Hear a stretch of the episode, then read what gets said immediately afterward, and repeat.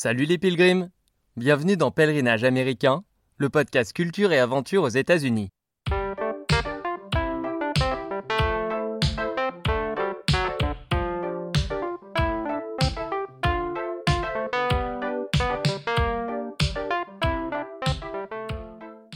Moi, Alex, à 30 ans, je suis parti en stop à la rencontre de communautés aux quatre coins des États-Unis. Tout semble les opposer et pourtant elles ont un point commun, elles font des pèlerinages, à des centaines de kilomètres de chez elles, pour une icône de la musique ou des ancêtres amérindiens, en hommage à Martin Luther King ou à un jeune skater de San Francisco. Ce podcast est le récit de mes expériences avec ces pèlerins modernes. Un mardi sur deux, je vous invite à redécouvrir les icônes de l'Amérique en écoutant le témoignage de passionnés d'accablés ou de fils spirituels pour qui ces pèlerinages ont encore un sens.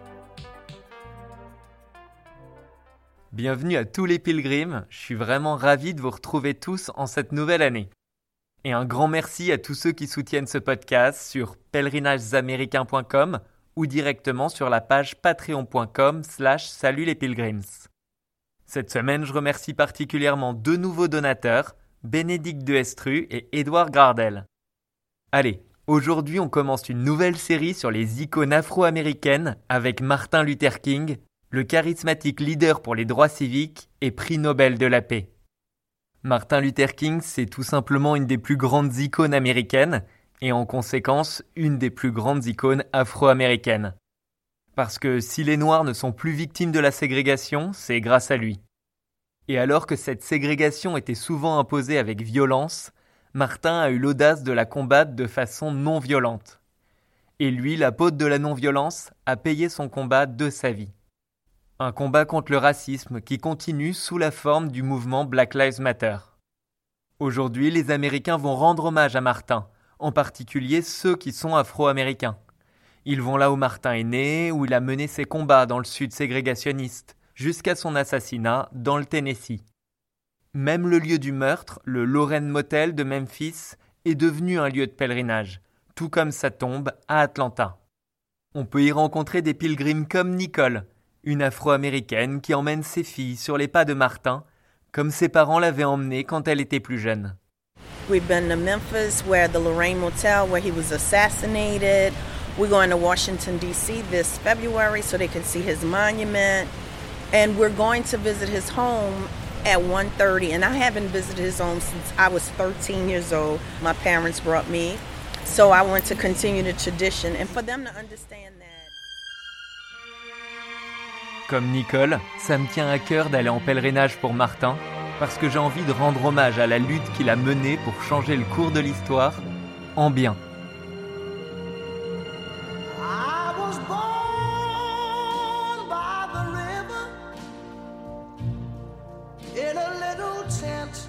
Mais avant de vous emmener dans le Deep South, le sud profond, je vous propose tout de suite un arrêt à Washington, D.C.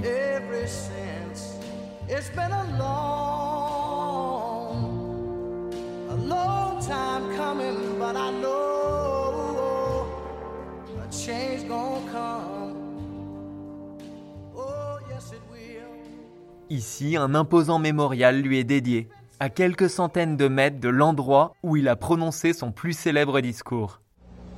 I have a dream that one day this nation will rise up and live out the true meaning of its creed.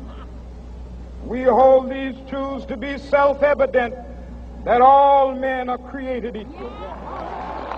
Imaginez-vous les 250 000 personnes qui sont là, au pied des marches du Lincoln Memorial. Elles sont venues manifester pacifiquement contre les traitements infligés aux Noirs à l'appel de Martin. Et elles écoutent les paroles de ce jeune pasteur noir. Il n'a que 34 ans, mais c'est un orateur hors pair. Cent ans après l'abolition de l'esclavage, Martin demande à ce que les Afro-Américains aient enfin les mêmes droits que les Blancs, et qu'ils ne soient plus jugés à la couleur de leur peau, mais à la mesure de leur caractère.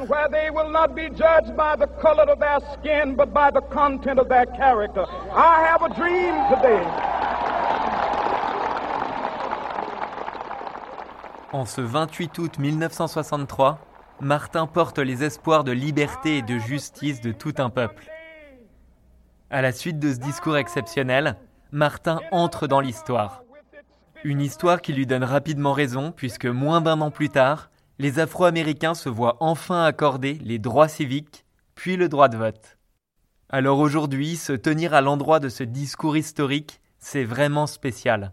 Pour moi, bien sûr, mais encore plus pour Daniel, un Afro-Américain venu du Mississippi. C'était son rêve de gosse et il l'a réalisé. It was a dream as and for me to be here today, I feel truly blessed, and, and I'm grateful for that. And was it a feeling of joy or sadness? Uh, it was a feeling of um, almost triumph. You know, feeling of you know um, progression and growth.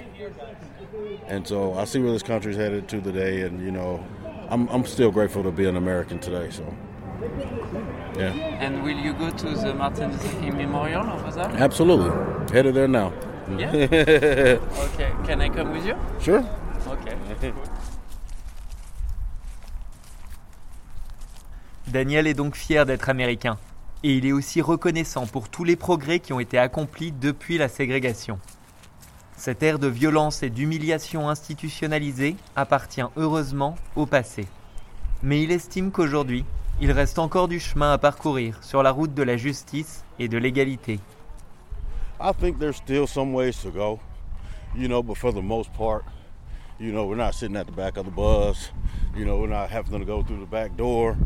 There isn't the dogs or the, you know, there isn't the hot water and all the brutality that that was sacrificed back in the day for equality. But I still think it's some injustices somewhere, whether it's financially, economically, you know, socially. There is some injustice somewhere, so so the fight still continues. We shall overcome one day.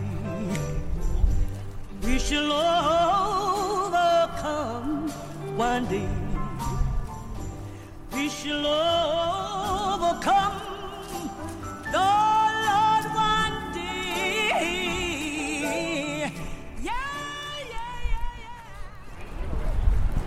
Donc là, on arrive au Martin Luther King Memorial.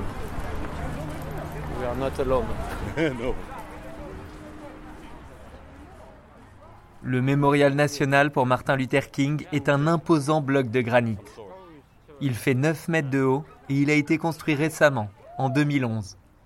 De la pierre émerge le corps de Martin, les bras croisés, avec un regard de défi. Oh, that is amazing. That is amazing.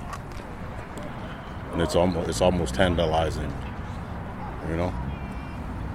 That's great. I never imagined I thought I'd be here, but I'm here. So you know, a lot of people will never get to experience this, you know. I'm so grateful that I have had the opportunity to see this in my lifetime. You know? Maybe you were meant to be here. Maybe, maybe, maybe. I like the thought of that. yep. Oh wow. We do believe, Lord, we shall overcome, Lord, one day. So Ma- Martin Luther King is a really important figure in American history, and it's really amazing that they have this tribute not only to his legacy, but it's just um, looking more larger picture. It's great to have a monument dedicated to like a black man who's done so much work for our country. Um, seeing- Pour des jeunes Afro-Américains ici présents, qu'un membre de leur communauté ait droit à un tel monument national, c'est une source d'espoir et de fierté. Martin Luther King est aussi une source d'inspiration pour ses étudiants, surtout pour Siana, venue d'Ohio. Siana suit actuellement une formation de Civil Rights Attorney, d'avocate en droit civique, et son travail, ce sera de faire respecter les lois pour lesquelles Martin Luther King s'est battu. I want my career to be used to like make the world better. What is your career about? I would like to be a civil rights attorney. Whoa, so really into the Martin Luther King legacy. Yes. And uh, how does it work, a civil rights attorney? Like, you have to find out. I gotta go to law school, but but um, it's just challenging injustices when you see them using the law. Um, a lot of laws that were pushed um, because of Martin Luther King. So, like the 1964 Civil Rights Act, the 1965 Voting Rights Act, and some laws that were made in the Reconstruction era to protect people of color. Aujourd'hui, l'action de Martin Luther King suscite des vocations et il a le droit à tous les honneurs. Mais au début des années 60, c'était pas du tout le cas. Les racistes du Sud le détestaient. Le clergé jugeait son action provocatrice et Malcolm X et ses partisans le trouvaient soumis aux Blancs. Il a fallu que Martin s'arme de patience et de courage pour faire avancer les choses jusqu'à mourir pour sa cause. Pour mieux comprendre Martin et ce qu'il représente pour l'Amérique, on va partir sur ses traces, dans le sud des États-Unis, là où la ségrégation était la plus terrible. Je vous propose d'aller là-bas rencontrer des pilgrims. Allez, c'est parti pour un pèlerinage pour les droits civiques et en stop bien sûr.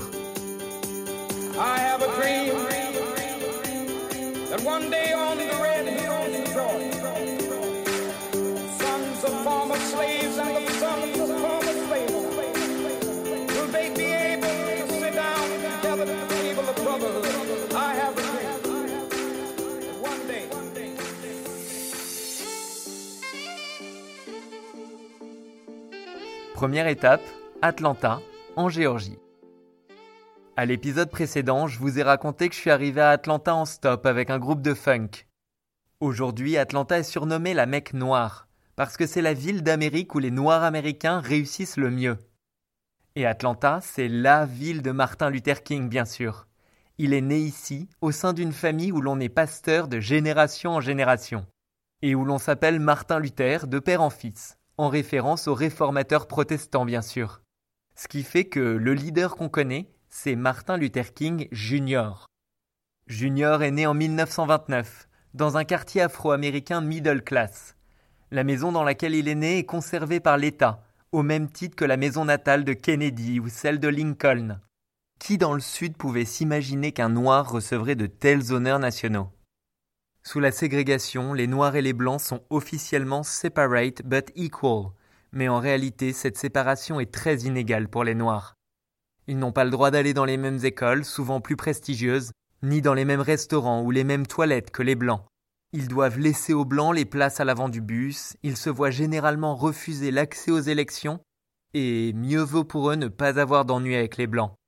Sinon, ils risquent de se faire lyncher par les membres du Ku Klux Klan.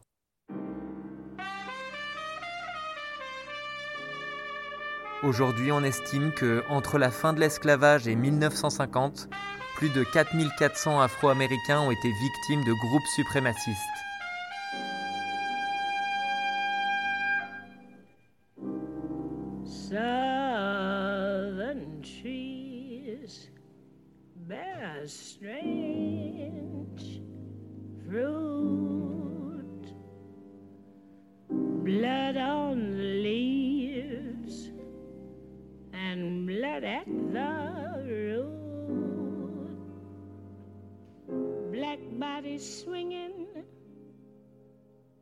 À l'âge de 6 ans, Martin fait la triste expérience du racisme.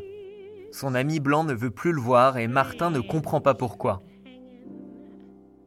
Quand Martin comprend qu'il a perdu un ami à cause de sa couleur de peau, il décide à son tour de bouder les blancs. Et il lui faudra 9 ans pour calmer la colère qu'il a en lui et avoir un nouvel ami blanc, à l'âge de 15 ans donc. Puis à 18 ans, Martin décide d'entrer au séminaire et quitte Atlanta pour la Pennsylvanie. En parallèle, il fait un doctorat de théologie à Boston, ce qui lui vaut le titre de Dr. King. Et dans la foulée, Dr. King se marie avec Coretta Scott. Ils auront quatre enfants et ensemble, ils mènent la lutte pour les droits civiques. Une lutte qui commence en 1955 à Montgomery, en Alabama. Martin est alors pasteur là-bas. Et quand il entend que Rosa Parks a refusé de laisser sa place à l'avant du bus, il décide de protester avec elle et organise sa première campagne non violente, le boycott des transports publics de la ville. Au bout d'un an, les Afro-Américains obtiennent gain de cause. La ségrégation dans les transports publics est déclarée contraire à la Constitution par la Cour suprême. Cela offre à Martin une visibilité nationale et, dans le même temps, il crée la Southern Christian Leadership Conference. Via ce mouvement, Il organise la lutte contre la ségrégation dans tout le sud du pays. Il n'a alors que 29 ans.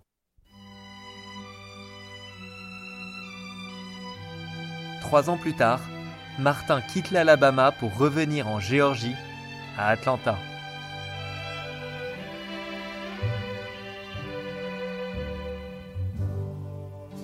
Georgia, Georgia, the whole day through. Just an old sweet song keeps Georgia on my mind.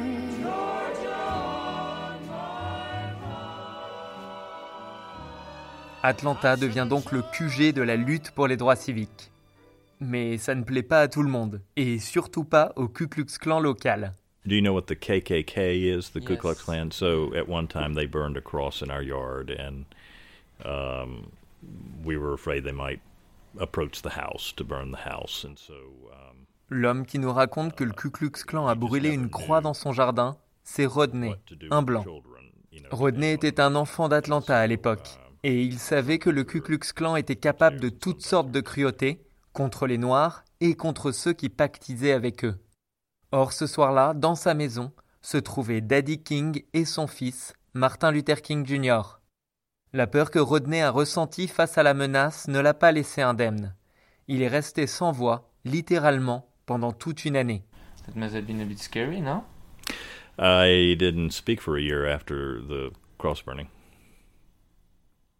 Ce genre d'intimidation, Martin en a subi tout au long de sa lutte. Les tentatives d'assassinat contre lui ont été nombreuses, de la part du Ku Klux Klan et peut-être aussi du FBI. Au cours de sa vie, Martin survit entre autres à l'explosion d'une bombe sous son Porsche et à une femme qui le poignarde en pleine rue. Il est donc bien conscient que sa vie est en danger et pourtant il continue de mener la lutte pour les droits des Afro-Américains, contre les injustices sociales et aussi contre la guerre du Vietnam. Mais il finira tout de même par être assassiné. Le 4 avril 68, en visite à Memphis, Martin prend l'air au balcon de son hôtel quand il se fait abattre par un tireur embusqué, un suprémaciste blanc du nom de James Earl Ray. L'assassinat de Martin provoque une émotion intense à travers le monde, et de nombreuses émeutes raciales éclatent dans tous les États-Unis, mais pas à Atlanta. Là-bas, un million de personnes assistent à son enterrement dans une atmosphère pacifique. Uh, talking about riot, in the end, in Atlanta was a riot also? None, and the funeral was here. Yes. Million people, and it was as peaceful as it could be. It's the way we do things here. Martin repose aujourd'hui aux côtés de sa femme. Leur tombe se trouve dans la cour d'un musée qu'elle a fait construire à Atlanta, le King Center. Le King Center célèbre l'héritage de Martin et surtout son action non violente. Et sur sa tombe est écrite cette phrase avec laquelle il avait terminé son plus célèbre discours Free at last, free at last. Thank God Almighty, we are free at last.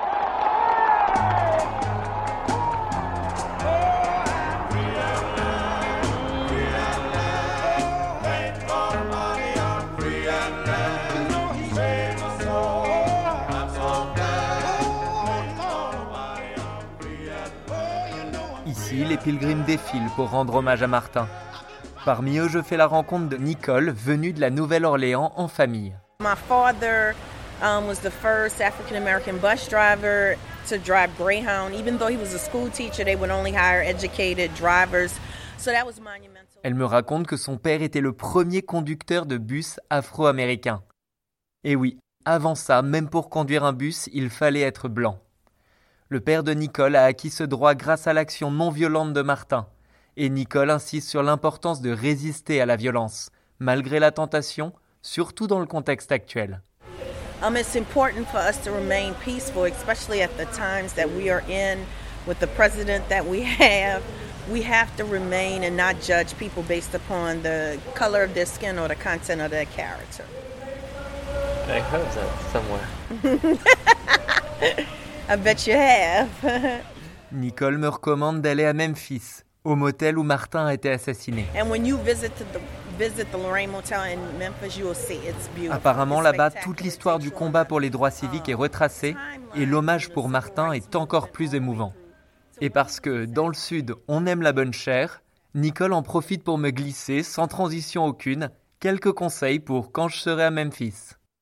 But no, when you see the Memphis, the Lorraine Motel, you'll understand what I'm talking about. You're gonna be like, oh, I understand what she's talking about now. You're gonna be fascinated. And when you go to Memphis, right around the corner from that, go to Gus Chicken.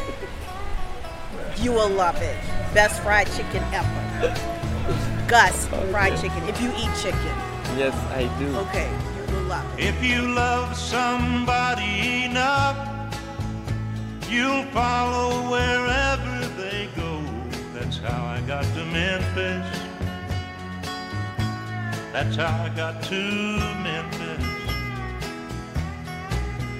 If you love somebody enough, you'll go where your heart wants to go. That's how I got to Memphis. Direction Memphis donc, à 600 km de là. Je suis pris en stop à la sortie d'Atlanta par un jeune militaire, un GI, direction l'Alabama, d'où il est originaire. Le type est quand même vachement sympa de m'emmener parce que dans la bagnole, il y a sa copine qu'il a pas vue depuis sa dernière permission et il vient d'aller la chercher à l'aéroport. Et son hospitalité ne s'arrête pas là. Il m'invite ensuite à dîner avec ses parents et sa multitude de frères et sœurs. Une famille blanche typique du Sud qui se tient par la main pour bénir les innombrables plats sur la table. On a beau être en plein milieu d'un restaurant, ça ne choque personne. Parce que l'Alabama, c'est dans la Bible Belt, cette partie des États-Unis qui est très chrétienne, très pro-Trump et anciennement très ségrégationniste. À quelques kilomètres du restaurant se trouve justement un petit bled où s'est passé un des épisodes les plus choquants de l'histoire de la lutte contre la ségrégation, Aniston. Je décide de rester dans le coin pour aller voir Aniston et cherche un autre sur Couchsurfing sans trop d'espoir. Contre toute attente, je reçois rapidement une réponse positive d'une femme de 75 ans. Elle m'écrit You're on for tonight. Look forward to your visit. God bless, Dolores. Je suis donc accueilli pour la nuit par Dolores, une blanche qui a dans son salon un grand portrait de Martin Luther King. Dolores ne vivait pas dans le Sud à l'époque de la ségrégation, et elle a toujours du mal à comprendre comment tant de haine a pu être déversée contre les Afro-Américains ici. Alors quand je lui dis que je m'intéresse à la lutte pour les droits civiques, elle propose de m'accompagner dans mon pèlerinage. Ensemble, nous allons à l'endroit où un bus a été attaqué par des suprémacistes. This is 202, and we're going to go out to where the bus burning actually happened. So when the bus had to pull over because the tires were getting flat, and that's when the Klansmen caught up with it and threw Molotov cocktails, which were cans filled with uh, gasoline or something, jars or something filled with gasoline and a wick. And Les personnes dans le bus qui ont été attaquées, c'étaient les Freedom Riders, ou combattants de la liberté. Au début des années 60, les Freedom Riders veulent mettre fin à la ségrégation dans les transports. Mais, me direz-vous, cette ségrégation n'est-elle pas terminée depuis le boycott des bus de Montgomery? Eh bien, en théorie si, mais la loi n'est pas du tout appliquée. Alors en 61, une nouvelle action non violente est menée pour faire appliquer cette loi. Des Américains venus des quatre coins du pays se retrouvent à Washington, et soutenus par Martin Luther King, ils montent à bord de bus, noirs et blancs côte à côte, et ils se dirigent vers le sud sans aucune protection. Ils devaient aller jusqu'en Louisiane, mais leur voyage se termine plus tôt, ici, en Alabama. But there are always people in this world, it seems, that want to put down other people, maybe because they're not very happy with themselves.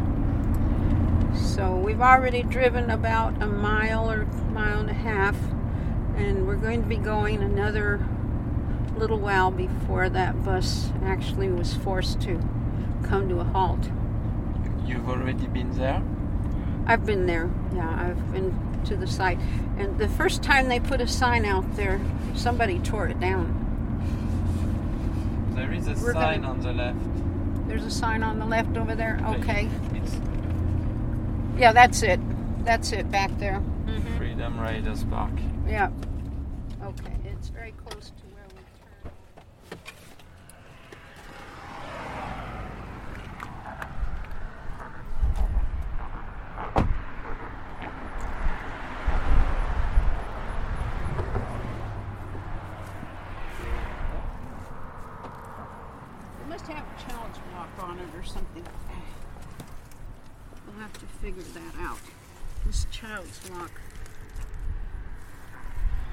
là, on est au site où le bus des Freedom Riders s'est arrêté.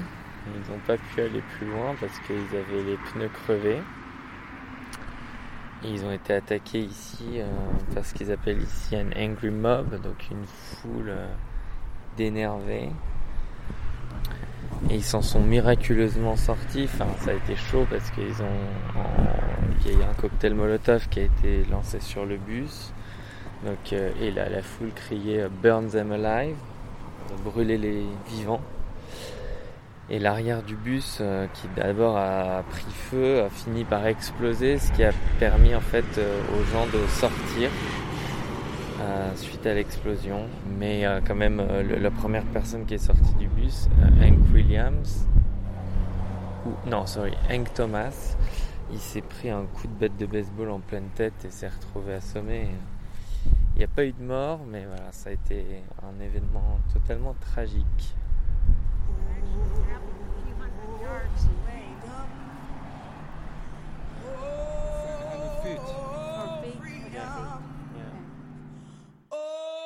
À l'avenir, un parc national sera construit à cet endroit. Décision prise sous la présidence d'Obama. Un panneau l'annonce.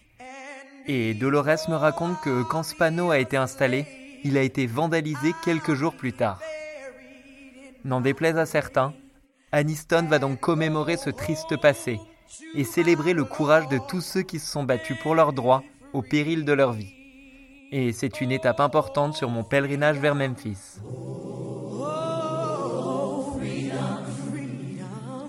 Well,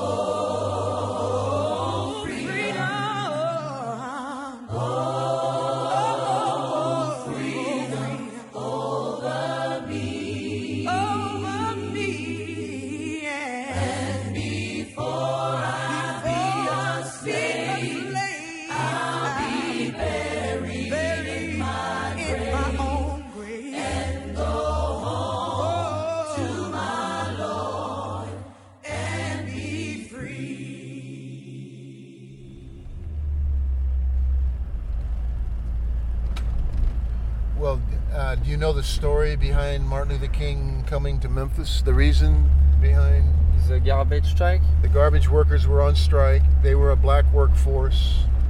He came to town to support them. And the night before, he was assassinated on L'homme qui me conduit dans 4th, Memphis, c'est Tad, et je vous en ai déjà parlé à l'épisode sur Jack Kerouac. Tad me montre un temple dans lequel Martin Luther King a prononcé son dernier discours. C'était pour soutenir la grève des éboueurs de la ville. Un speech aux allures prophétiques, surtout quand on sait que Martin a été assassiné le lendemain. I've been to the mountaintop. I've seen the promised land. And I've looked over and I've seen the promised land. I may not get there with you, but I want you to know tonight that we as a people will get to the promised land.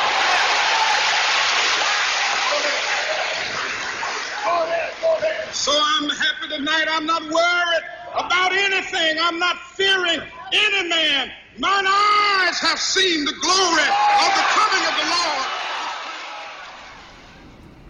Je suis devant le Loren Motel à Memphis. C'est ici que le 4 avril 1968, Martin Luther King a été assassiné. C'est pas un motel au bord d'une route abandonnée, lo- loin de là. On est clairement euh, dans le centre de, euh, de Memphis. Donc, comme tout motel, il y a un énorme panneau euh, à l'extérieur, un, sigle tout en vertical qui dit Loren Motel. Et en dessous, euh, là où pourrait y avoir marqué vacancy ou le, le prix des chambres, et ben là il y a marqué I have a dream MLK. MLK for Martin Luther King. Donc ils ont préservé toute la façade du motel ils ont construit derrière le National Civil Rights Museum. Euh, c'est une histoire assez incroyable où en fait euh, le motel n'avait plus d'argent, donc il allait fermer et euh, un groupe de businessmen noirs américains a décidé ben, de le racheter, de le transformer en, musée, alors que sinon ce, lieu aurait été bah, rayé de la carte. Et puis la façade du musée, donc bah, c'est un motel à, deux étages.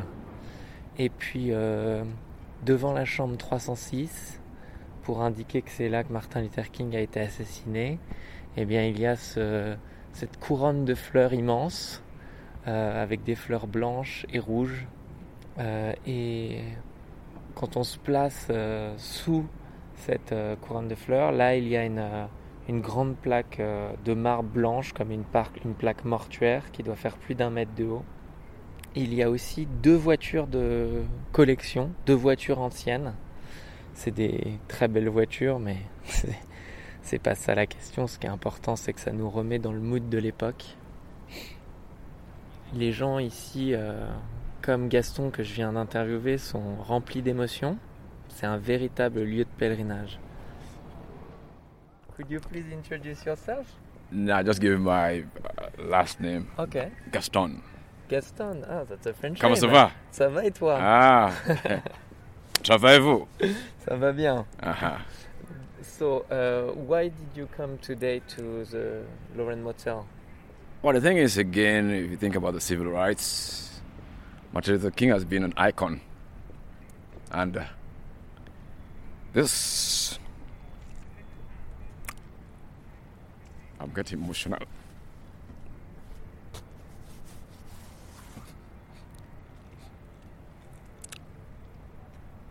These are people. If he did not sacrifice his life, I will not be talking to you today.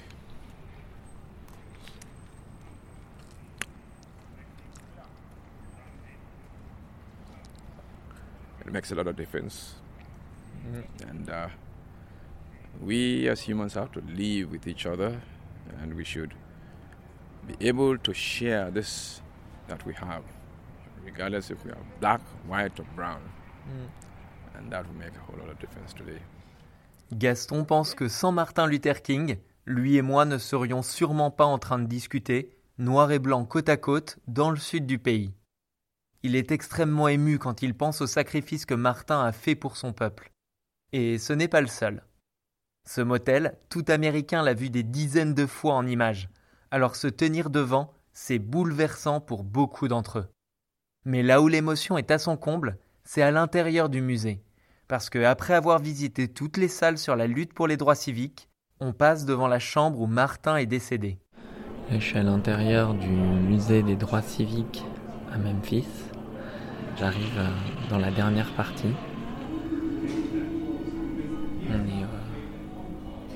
Derrière le balcon où Martin Luther King a été assassiné. Ils ont gardé intact deux chambres la chambre 307 et la chambre 306. Et donc la 306 était occupée par Martin Luther King. Donc la chambre elle-même a été gardée intacte. Il y a deux lits qui font face à une télévision. Et la chambre a, rien de particulier, euh, si ce n'est que c'est hyper émouvant. Parce qu'on a vu avant tout ce qui est représenté pour le pays à travers les différentes expositions. Et là, on se rend compte que tout s'arrête. Il y a notamment une citation de son père qui dit Tout ce qu'il connaissait de son fils est parti en une poignée de secondes.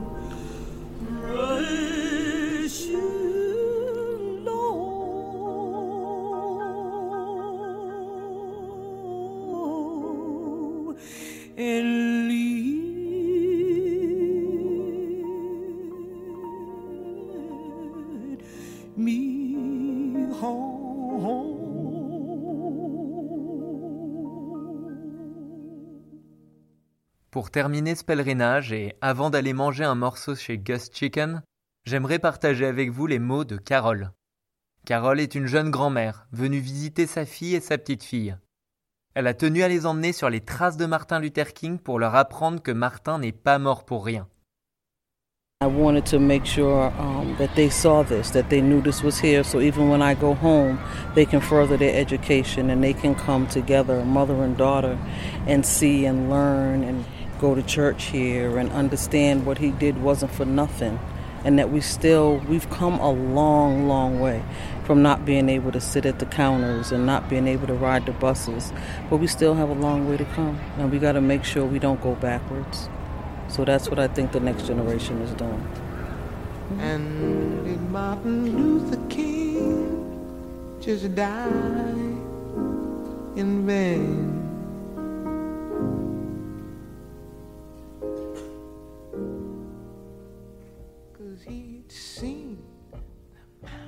Martin Luther King est mort pour les droits des Afro-Américains et de tous ceux qui sont victimes de l'injustice sociale.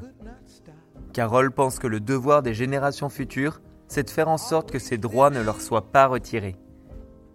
Et pour cela, les générations futures doivent continuer la lutte, de façon non violente, comme Martin.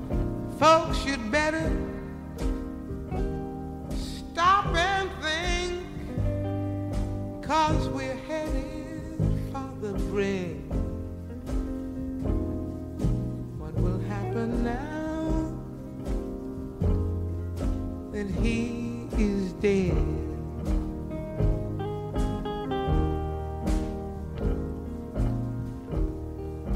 He was for equality, for all.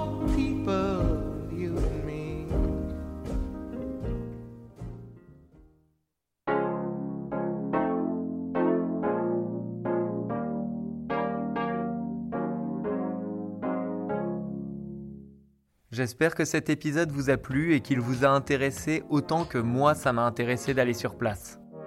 Je vous invite à mettre des étoiles à Pèlerinages américains sur Apple Podcast et ajouter un petit commentaire. C'est vraiment important pour le succès du podcast. Je vous invite aussi bien sûr à suivre le compte Instagram Pèlerinages américains. Et si vous voulez me soutenir, vous pouvez aussi le faire financièrement sur le site patreon.com à la page Salut les Pilgrims. Les donateurs retrouveront l'intégralité des interviews de Dolores et de Carole en bonus sur Patreon. Maintenant, à vos agendas. Je vous donne rendez-vous le 26 janvier, dans deux semaines. Nous commémorerons ensemble les un an de la mort de Kobe Bryant. Je vous emmènerai à la rencontre de ses fans sur place dans les jours qui ont suivi son décès tragique. Vous comprendrez pourquoi la mort de Kobe a provoqué une telle émotion dans le monde et encore plus à Los Angeles, où des centaines de milliers de personnes sont venues lui rendre hommage. D'ici là, deux autres dates importantes. Le 15 janvier, c'est l'anniversaire de Martin, ou Martin Luther King Day, un jour férié aux États-Unis que vous pouvez commémorer vous aussi. Et ensuite, le 20 janvier, bien sûr, c'est le départ de Donald Trump et l'investiture de Joe Biden et Kamala Harris. Pour la première fois, une femme devient vice-présidente des États-Unis, et c'est une femme de couleur. Et sans le combat de Martin et Coretta, cela n'aurait pas été possible. Le 15 et le 20 janvier, ça vous fait donc deux bonnes occasions pour parler de pèlerinages américains à tous ceux qui aiment l'Amérique, les voyages et l'histoire. Allez, à la prochaine les pilgrims. And so, my fellow Americans, I have a dream. The Magic Bus, quoi. Ah là là là là là. He was just extraordinary. There's nobody ever before or since like him. The way he is thinking about freedom, that changed my life. He's everything. I mean, he's a poet, he's an artist, he's an inspiration. I'm a big fan. I have been here every year on the anniversary of his death ever since the first year. Je sais pas, peut-être que je suis la réincarnation de Janis Joplin. Uh, you know, he's the second person I want to see in heaven. My house is your house. Mi casa es tu casa, mi amigo. I picked you up hitchhiking and I love you, brother. Okay, Alex, be good.